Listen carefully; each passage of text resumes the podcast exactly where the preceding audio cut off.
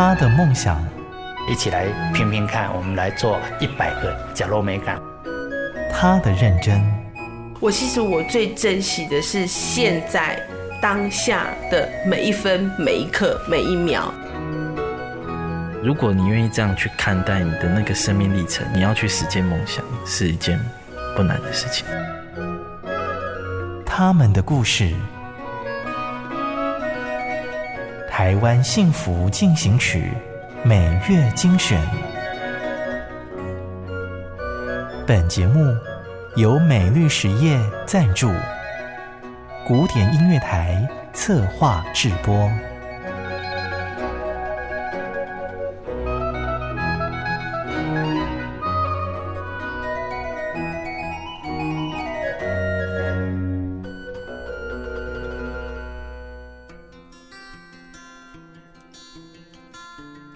台湾幸福进行曲，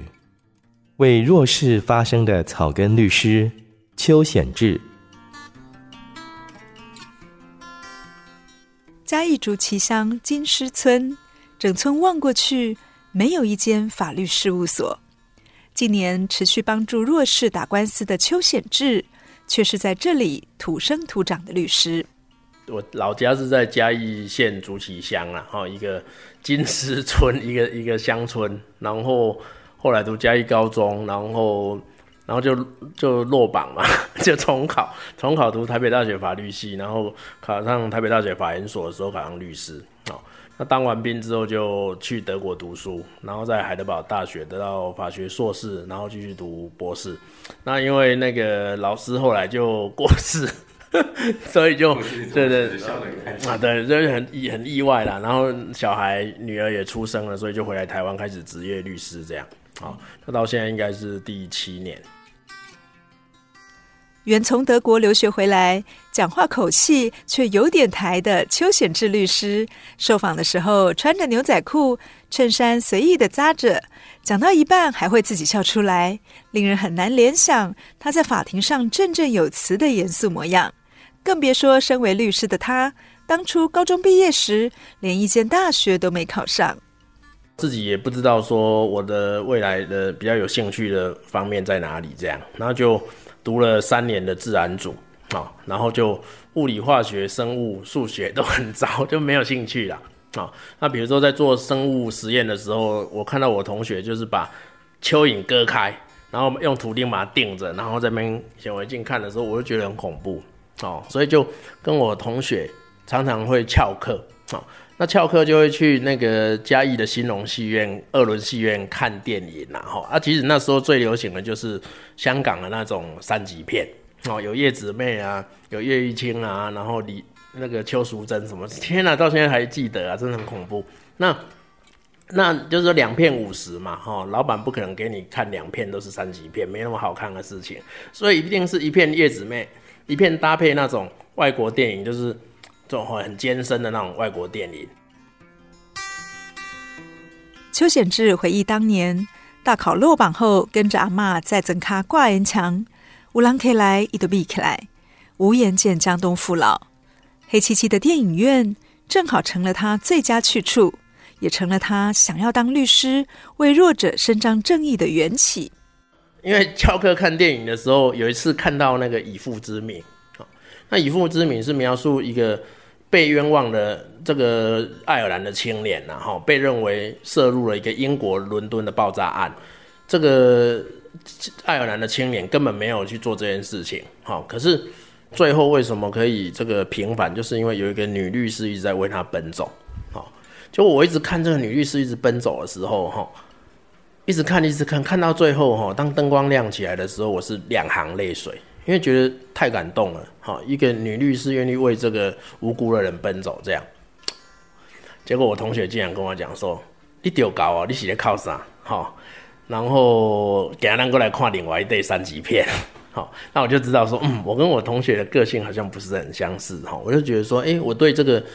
这个冤案的这种案件特别有感受啊。好。最后就鼓起勇气跟我爸爸讲说，我要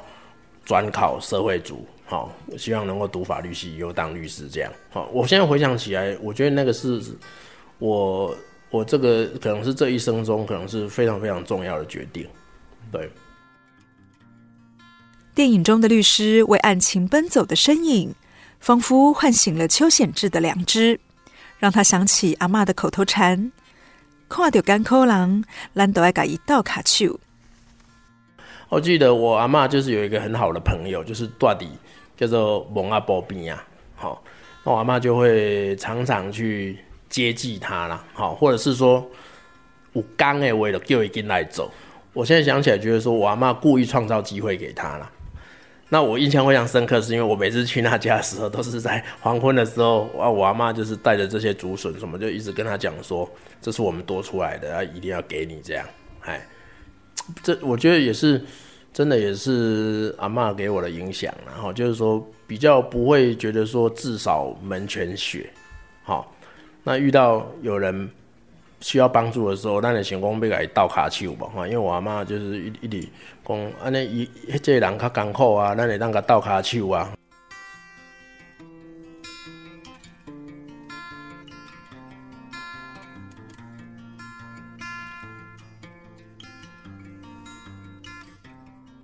除了阿嬷之外，邱显智的妈妈在面对亲人冤死的遭遇时，不但没有绝望，反而透过身体力行，告诉他捍卫权利的重要性，也对他影响非常大。因为我因为我外婆哈，就是说她在我国中，应该是我国中的时候哈，被一个飙车少年撞死。那因为飙车少年还是一直否认嘛，好，然后我妈妈就去请教律师，但是。他请教律师之后，他也没请没钱请律师嘛，哈，然后怎么办呢？就自己买书来写状子。然后他，我印象非常深刻，他说，因为对方否认，好，然后他怕对方脱产，所以他要进行一个动作，叫做假扣押。哦，我印我国中我印象非常深刻，因为我是我这辈子听过这个名词嘛，好。然后呢，他做假扣押的时候，村子里面的人就会告诉他说：“没有用啊，吼，这个你不会成功啊，因为你又不是律师，什么有的没有的。”结果有一天，那个假扣押的裁定，哈，真的送到，因为我们家的信，哈，在乡下地方必须要送到庙，送到庙之后 才能够拿到家里呀，好，结果他送到庙的时候，那个庙里的人就说：“哎，这是台中地方法院的这个公文封嘞，好。”结果到了我妈妈下班的时候，全部人把它打开，好，喂，揭晓，喂，那个揭晓，嘿，揭晓，我现在看说，哇，假扣押竟然裁定准许假扣押，好，哦，全部人都快抱在一起这样，妈妈会会告诉我说那个判决书的内容或怎么，就是就是我阿妈那个判决书的时候，我会觉得说，嗯，这样哈，我们有帮我阿妈讨到公道。所以，我现在我如果遇到像这种车祸案件啊，哈，我都会跟当事人讲说，你现在最重要一件事情就是假扣押，好，假扣押，假扣押，假扣押，好，如果没有假扣押，以后你可能求偿不到。这也是我妈妈告跟我的这个这个故事告诉我的。善良的种子从小就在邱显智的心中扎根，对抗不公不义的态度成了灌溉他成长的养分。每当邱显智为弱势出庭辩护的时候，那律师袍仿佛是阿妈跟妈妈为他穿上似的，只要一穿上，就是准备让正义得以伸张。因为当初我妈妈在自己在打那个官司的时候，真的非常非常辛苦啊，真的会疯掉哦。然后你又遭受一个非常不正义的状况嘛，哦。但是在在这个过程之中，我也觉得说，应该你如果遇到不对的事情，你就是应该要。好，一直一直努力的奋斗了，哎，对，所以在这个过程之中，事实上我，我我当然会会会觉得，我自己职业律师的时候，有时候看到那种当事人茫然失措那种哈，我自己完全可以体会啊，好，你必须要振作起来，不然的话，你如果倒了，那你的当事人怎么办？好，律师要挡在当事人前面呢，好，那这不是开玩笑的，所以基本上还是要能够。能够坚强起来，哎，对。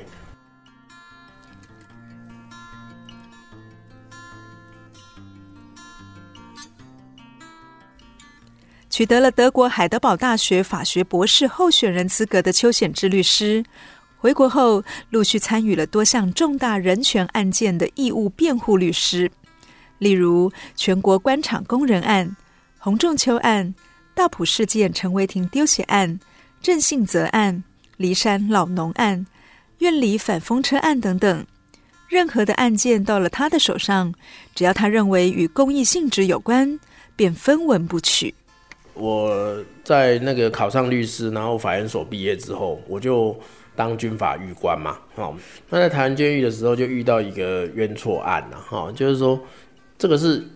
一个人骑着摩托车载着另外一个人嘛。哈，那一个人是军人，一个是民人。啊，那被控在高雄的六合夜市抢夺一个妇人的皮包。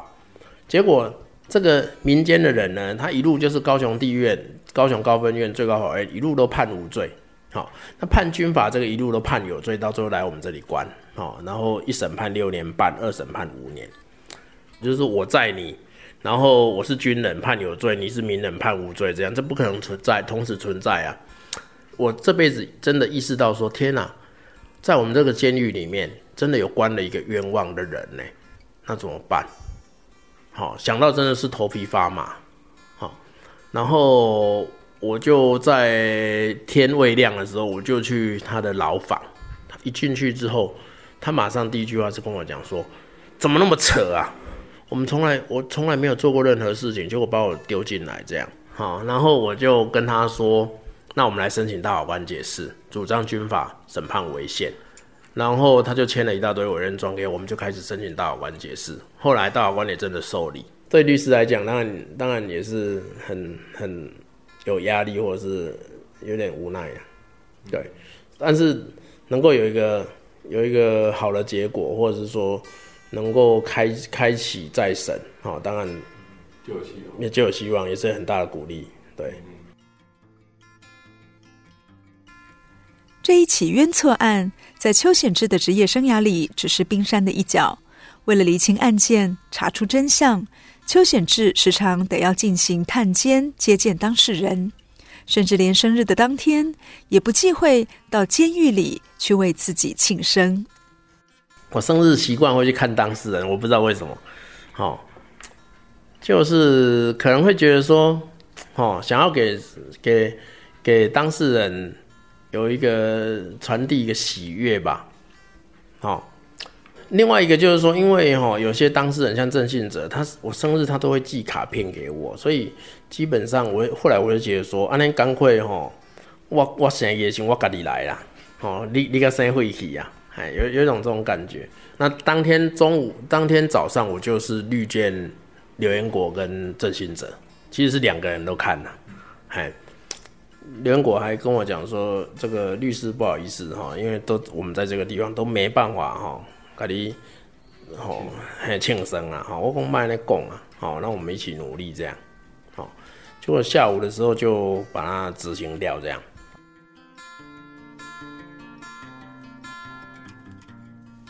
时常为弱势发声，拼命的为冤案奔走，甚至分文不取的邱显志律师，怎么也没想到。”在二零一四年的生日这一天，他的当事人突如其来的死刑判决，竟成了他最不想拿到的生日礼物。其实他在刘元国要被执行的那一天的中午，我才我还在跟他这个绿见，啊，然后到下午的时候他就被执行了。哦，那个当然对我来讲是一个，可是你没有收到。我完全不知道，嘿，那当然对我来讲是一个很大的打击。我那时候我从台中刚好要坐回来新竹，好，我拢坐我拢坐，我记我拢坐五点四十三的自强号，好，然后到新竹火车站的时候，我记得是六点三十八，好，结果因为那是三线的火车嘛，所以那个网络的收讯就会很不好，结果。就一直没办法上网，到了新竹站的时候，我就看了一下，六点二十一分的时候执行，好，我整个人真的是真的是崩溃，对，但是就是说那那时候会觉得说，哇，这样这个真的是一个很大的打击啊，因为因为因为救到一半，结果被被执行掉这样，哎，嘛，好，就是觉得说，天哪，怎么会这样？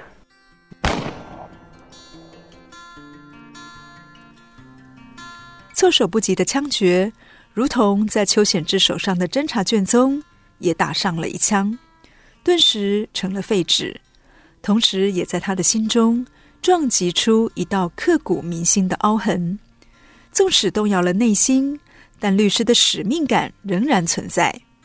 我当时当时打击是蛮大的哦，当时就觉得说，哇，那这个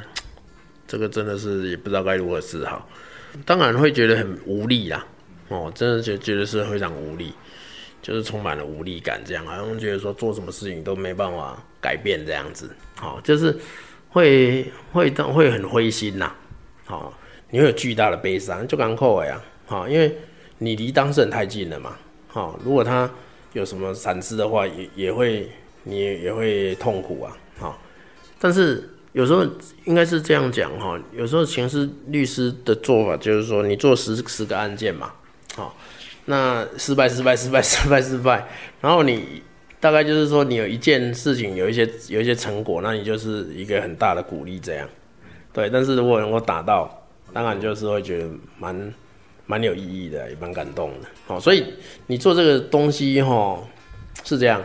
你会有巨大的悲伤，你会有巨大的快乐。邱显志律师始终明白，那一双双等着被救援的手，有时一起使力，便能够发挥比个人更大的力量，拉着彼此一起前进。我觉得律师跟当事人之间，其实最宝贵的是什么？就是信赖感。好，信赖感是非常非常宝贵、非常非常珍贵的。哦，人跟人之间也是一样。好，那有的人，比如说我们在院里反风车的时候，我们去帮这些。农民，哈，这些这个当地的居民辩护嘛，哈，那你会发现说，哎，当那当然就是说，他没办法给你律师费，啊，因为他们都是农民嘛。但是就是说，你来帮助他们，哈，或者是这些律师，哦，有一二十个律师来帮助他们。但是当我们要走的时候，你的脚边都是一包菜，你知道吗？那个菜是重到都举不起来。就是这股人情味，让邱显志深知公平正义的价值，绝对不是用金钱来衡量。因为哈，有些当事人像郑信哲，我自己也会跟他讲一些我自己的事嘛，哦，就是说啊，别那我来欢乐啊，那那对，然后他就会跟你说，讲一下那个回向那个，嗯，对，就是。就是我想说家里的事啊，哈，就是说这生太太生下一个小孩之后啊，哈，很想要有第二个小孩，但是现在都只闻楼梯响，不见人下来这样，哦，然后他就说，好，那我来帮助你。然后就说那要怎么帮助？他就说那就是用那个，他会念金刚经，哦，跟心经，然后回向给我这样，给给我们这样，好，结果。有一天，太太就跟我讲说：“哎呦，有了呢，哈，有有第二个第二个宝宝了，这样子的哈。”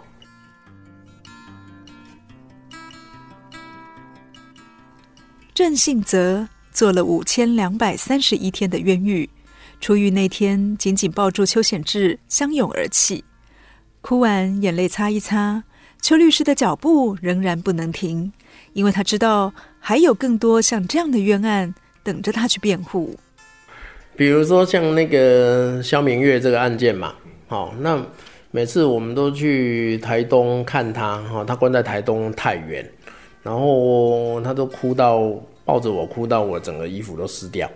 哦，他因为他有两个女儿，我有两个女儿嘛，哈，那他他小孩那时候才两岁到三岁，我小孩那时候也才两岁左右，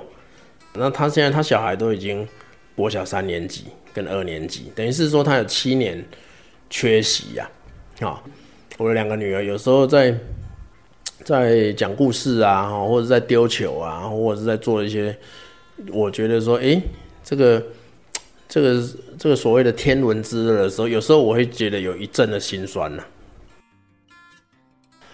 你你投入到这个法律的这个行业里面来，好，那你选择你觉得有意义、值得付出的案件的话。好，我觉得你会不虚此行啊，觉你会有巨大的悲伤，但是你有巨大的快乐。那那个巨大的快乐是建筑建筑在说，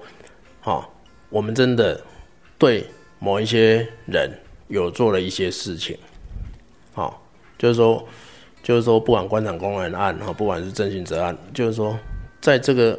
这些案件上面，就即便上这个成果当然是哦，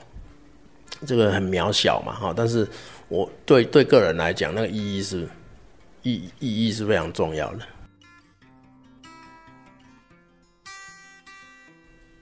穿着黑白袍的邱显智律师正在走出一条暖黄的道路，